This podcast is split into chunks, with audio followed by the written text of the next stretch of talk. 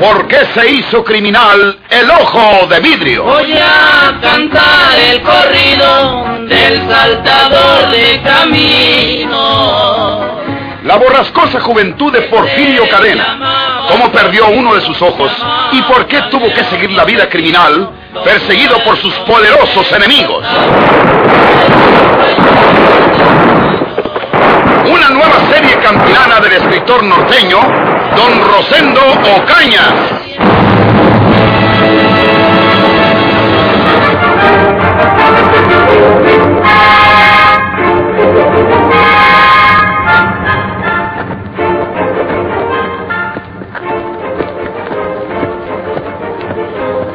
No le dije a mi hijo que aquello que me dijo a mí, no se lo dijera a Naiden. Papá, pues. Creías que te lo dije nomás porque sí. Mira los resultados. Ahora tus tíos me calumnian y me critican como si fuera verdad lo que tú soñates. Porque eso que tú andas diciendo, Marcelo, no es más que un sueño, una mala pesadilla. No, papá. ¿Cómo que no? No fue un sueño, yo lo vi todo. ¿Y cómo sabes tú que no fue un sueño, muchacho cabezudo? ¿A poco en los sueños y en las pesadillas no mira uno las cosas como si fuera cierto? Yo estoy seguro de que no fue un sueño, papá. Esa noche me levanté y corrí detrás de mi mamá, sin acordarme de meterme los guaches, y me clavé una espina en este pie derecho. ¿Cómo puede ser un sueño si sentí la espina en mi pie? Bueno, pues man que no haya sido un sueño, man que no haya sido una pesadilla tampoco. Yo quiero que encinas ella. Y usted se va a callar la boca y ya no se lo dice a nadie.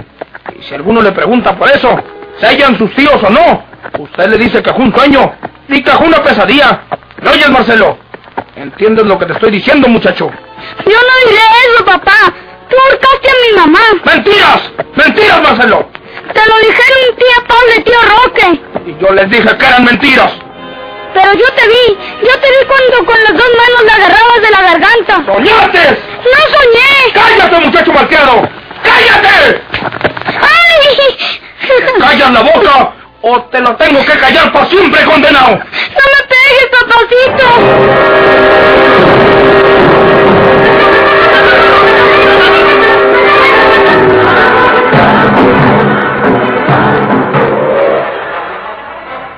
Roque, yo quisiera que ensillaras y alcanzaras a Andrés. ¿Cómo vamos a soltarle al niño después de lo que sabemos que hizo con Logia?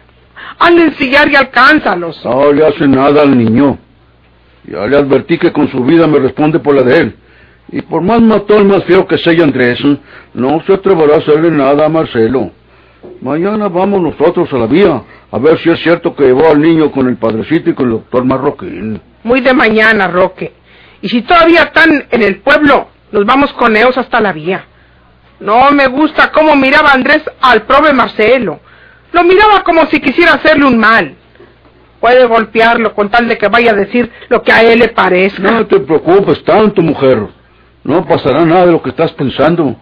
Ay, de Andrés Ausón, si le siguieron mal a Marcelo, entonces sí que no tenía salvación.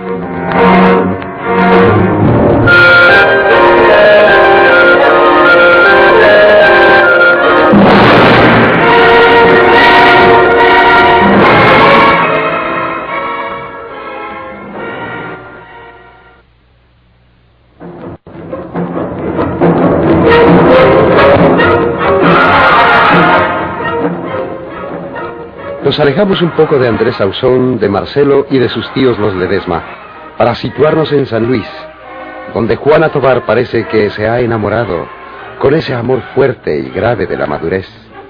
Esta ocasión, María Inés no tuvo que convencerla demasiado para que se resolviera. Juanita, nos casaremos cuando tú quieras. Yo no tengo prisa porque estoy seguro de que nos queremos lo suficiente como para esperar toda la vida si fuera necesario. Tú decide, lo que tú digas. José, yo no soy una muchacha. Nuestras relaciones, siendo mi administrador, pueden motivar escándalo entre quienes no nos conocen. Si podemos evitarlo casándonos pronto, lo más pronto que sea posible, yo lo quiero así. ¿De veras quieres que nos casemos lo antes posible, Juanita? ¿No lo estoy diciendo? Muy bien. Nos casaremos este domingo. José, estamos a jueves. querrás decir el otro domingo? Digo que este domingo. Eh, es verdad que hoy es jueves y, y que ya es por la noche. Por lo tanto, solo disponemos de viernes y sábado.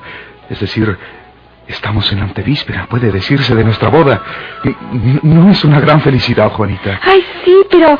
¿Y puedes allanarlo todo para que nos casen este domingo? Estoy seguro que sí. Eh, Cuento con amigos en el gobierno, porque yo he trabajado allí.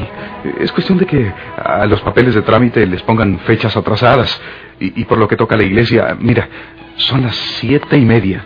Si quieres, vamos inmediatamente a hablar con el Padre Jesús María de aquí del Sagrado Corazón. Y yo tengo la seguridad de conseguir la dispensa correspondiente, porque el Padre eh, Jesús María es amigo mío y de mi familia. ¿Qué te parece? Vamos enseguida. Deja que me arregle un poco.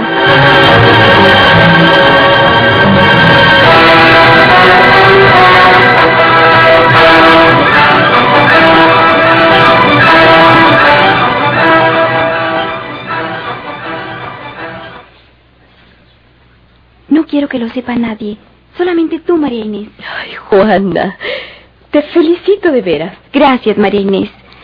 Voy a salir con José para hablar con el Padre Jesús María, del Sagrado Corazón, y aprovecharé nuestra salida para rogarle a José que no se lo diga a nadie, que nuestro matrimonio es casi en secreto. ¿Y por qué, Juana? ¿Estás pensando que vive Porfirio? no es necesario, mujer. Porfirio está muerto. ¿Tú lo sabes? No sé por qué lo hago, pero me agrada hacerlo así. Hay muchas razones para ello, María Inés. Una de ellas es que no quiero que se haga público y que nos relacionen a José y a mí con Porfirio. Dirían, ella es la amante de aquel bandido que le decían ojo de vidrio.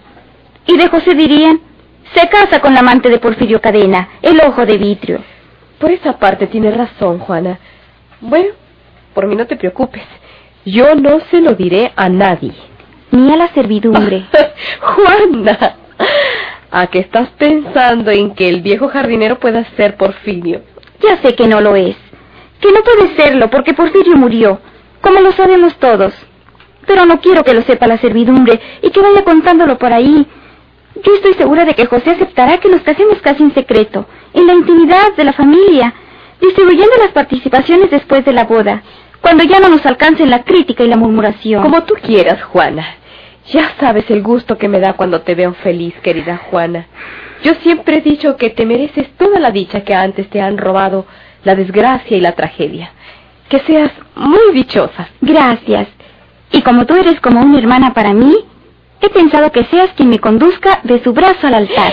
No, Juana, eso no. ¿Por qué no, María Inés? Eh, Yo, yo apenas soy una pariente retirada. No se vería bien, te lo aseguro. Pero es que yo no tengo a nadie más que haga las veces de mi familia. Le preguntaremos a José. En su familia debe haber una persona respetable que haga esas veces. Él irá del brazo de su madre y cualquiera de su familia, una hermana o un hermano mayor, pueden hacer ese papel mucho mejor que yo, querida Juana.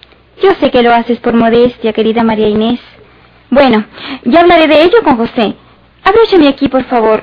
Ay, se está haciendo tarde. El Padre Jesús María puede retirarse a descansar y no recibirnos. Espera. Es que el broche se ha atorado aquí un poco. Parece mentira que vaya a casarme por tercera vez en mi vida. Cuatro hombres han pasado por mi existencia. El primero, el novio de mi juventud. Felipe. Ahora José. Y Porfirio, que no fue mi esposo, pero que me amó con toda la furia de su bestialidad.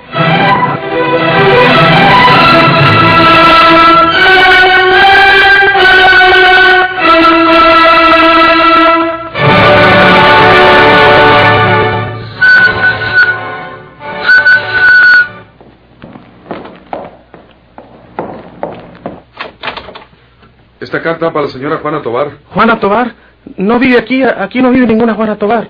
Pues trae esta dirección. Pero no vive aquí. Se los preguntaría a mi papá o a mi mamá, pero en este momento no están, salieron. Bueno, pues que regresen la carta en el correo.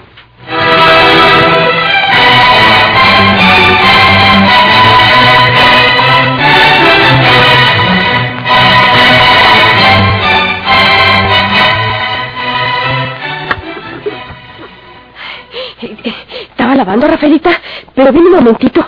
Afigúrate que el correo devolvió la carta que le escribimos a Juanita Tobar. ¡Mírala! ¿Qué dice de este sello? De vuelta por no encontrarse el destinatario. Con seguridad que ahí no quisieron o, o no pudieron dar razón de la nueva dirección de Juanita. O quizás ella ya no está en San Luis. ¿Cómo le hacemos, Rafaelita? No se puede hacer nada. Nosotros queríamos advertirla de la posibilidad de que Porfirio esté vivo y pueda molestarla, pero no lo hemos conseguido. Sea por Dios.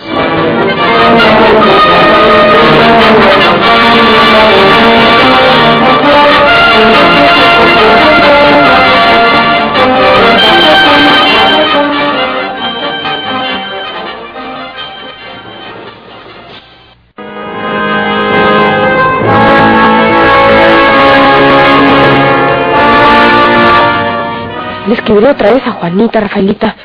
¿Quién sabe si el cartero no haya dado con la dirección? Pero si aquí está muy clara en el sobre, María de Jesús. Lo que pasa, creo yo, es que la señora Tobar debe haberse marchado de San Luis. Tal vez desde antes de que se supiera que Porfirio había muerto, ella se haya ido a vivir donde él no pudiera molestarla. Es lo más posible. Pues, um, para que sea Rafaelita. Ni modo, como dices tú. Ella, por Dios. Nosotros queríamos que estuviera preparada por si mi hermano Porfirio está vivo. Pero si no le llegan las cartas, pues ¿cómo le hacemos? ¿Ni modo de ir a San Luis? ¿Quién va tan lejos? Sería demasiado, María de Jesús. Además, tal vez Porfirio en verdad esté muerto y alguien ha hecho desaparecer su cadáver. Pero, ¿para qué, Rafaelita? Si pensamos en que Porfirio fue un bandolero extraordinario por ciertas cualidades que ha tenido, dignas de mejor suerte, podemos suponer que, por ejemplo, la medicina quisiera estudiar su cráneo. Tú no hubieras permitido que lo sacaran de su sepultura para hacer experimentos, ¿verdad? Seguro que no. Pues si dicen que los estudiantes de medicina los tajarrean tuititos. Bueno, pues un estudiante o dos, suponiendo, se dieron habilidad para robarse el cadáver y hacer experimentos con su cráneo, o con su corazón, en fin. ¿Y luego qué hacen con el cadáver después de los experimentos, Rafaelita? Lo sepultan en otra parte. No es más que una suposición mía, María de Jesús. Otra cosa en que estoy pensando es en el chaleco de acero que usaba Porfirio. También pudo ser que alguien desenterraba el cadáver de tu hermano para robarse el chaleco de acero. Seguramente que Andrés Ausón lo sepultó con todo y ese chaleco a prueba de balas. Si no hubiera sido así, si Andrés Ausón lo hubiera despojado de él, ya lo supiésemos. Ya hubiera hecho alarde de tenerlo Andrés Ausón. Tú sabes cómo es. Sí, puro farolero. Bueno, sea lo que fuere, a mí me parece que Porfirio sí está muerto. Ya sea que se hayan robado su cadáver para hacer un experimento o para quitarle el chaleco de acero y luego lo sepultaron en otro lugar donde nadie sabe. Si Porfirio viviera, ya hubiera venido por aquí. Ya nos hubiera dado una sorpresa de esas que él acostumbra, ¿verdad? Sí. Ah, tú tienes mucha razón, Rafaelita. Mi hermano Porfirio ya estará juzgado de Dios. Y siendo encima, pues está bien sabe que Juanita no haya recibido esta carta. ¿Para qué asustarla si Porfirio está muerto? De mi hermano. ¿Sabe Dios a dónde irían a parar sus huesos?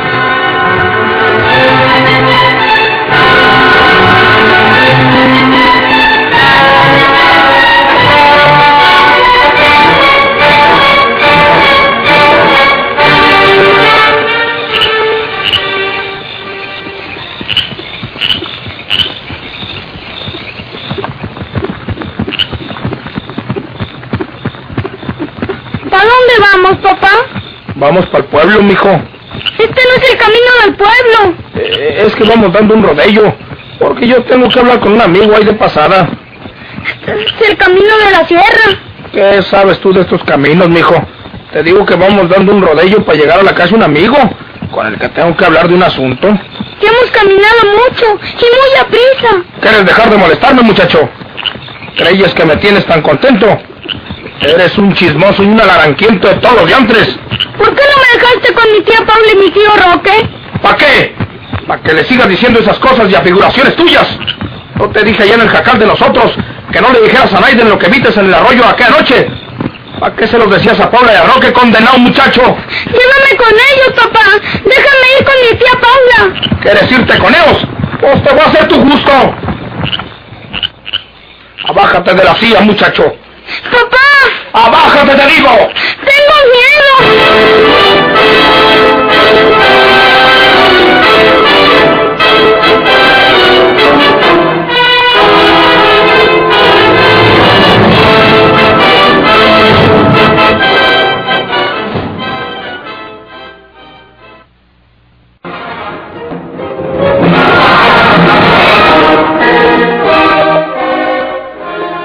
Era el sábado por la noche víspera de la boda de Juana Tobar con José Villalta, su administrador. Nadie sabía nada respecto a dicha boda. La madre de José y María Inés, personas de absoluta confianza y discreción, eran las únicas personas que, enteradas de que a las ocho de la mañana sería la ceremonia civil en la casa de Juana, y de ahí irían a la iglesia a las diez. Solo se había invitado a ambas ceremonias a los familiares de José y por parte de Juana a María Inés.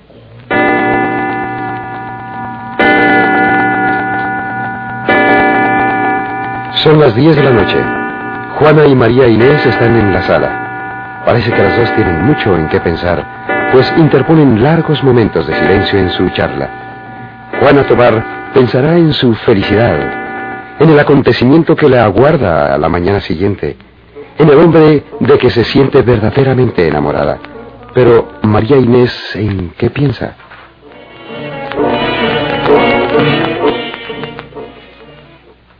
Te agradezco que por fin hayas aceptado conducirme a la iglesia hacia el altar, María Inés.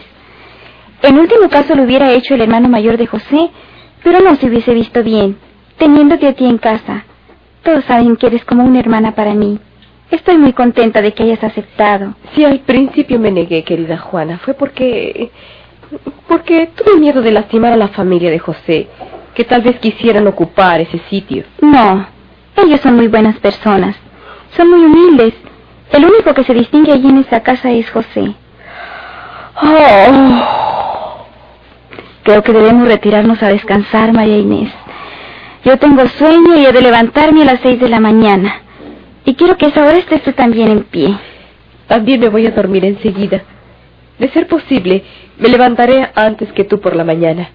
Quiero cortar unas flores para colocarlas en el auto que les va a llevar a la iglesia. María Inés, si ya sabes que no queremos publicidad. No importa. Las flores son imprescindibles en esos casos. Eh, ¿Quieres dejarnos la llave de la entrada para salir al jardín muy temprano? Sí, toma el llavero. Me lo devolverás mañana. Sí. Hasta mañana, querida Juana. Hasta mañana. Que tengas sueños de amor. De amor otoñal, ¿verdad? Todo es amor. María Inés se dirigió a sus habitaciones. Desde el suntuoso sillón en que se hallaba sentada, Juana Tobar la vio subir las escaleras hacia las habitaciones que ocupaba en la mansión que había heredado ella del finado don Felipe.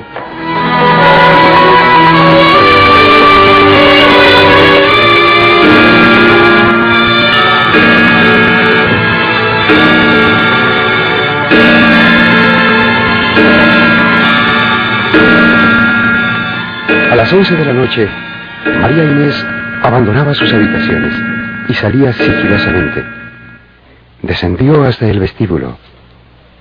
Abrió la puerta de entrada con el menor ruido posible y apagando en el césped el rumor de sus pasos, se llegó hasta la casa ocupada por el viejo jardinero don Adán.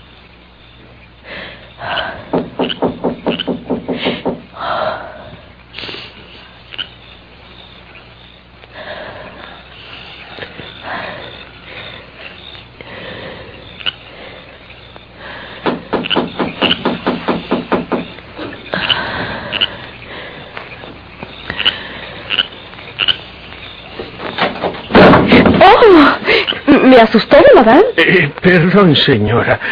Ya estaba acostado. Me tuve que vestir y por eso... eh, ¿Podía haber preguntado quién era cuando llamé? eh, pues... eh, Bueno, quiero decirle lo siguiente. Sí. Debí avisárselo temprano, pero se me olvidó. Sí, dígame. Necesitaremos unas flores por la mañana, porque a las ocho se casa por el civil mi prima Juana con José Villalta.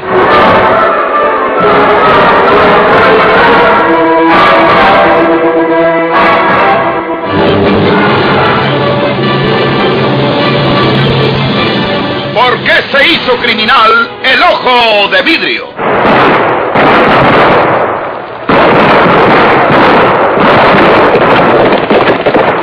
Muchas gracias por su atención. Sigan escuchando los vibrantes capítulos de esta nueva serie rural. ¿Por qué se hizo criminal el ojo de vidrio? Se disfrazaba de arriero para asaltar los poblados burlándose del gobierno, mataba a muchos soldados, nomás blanqueaban los cerros, de puros encalzonados.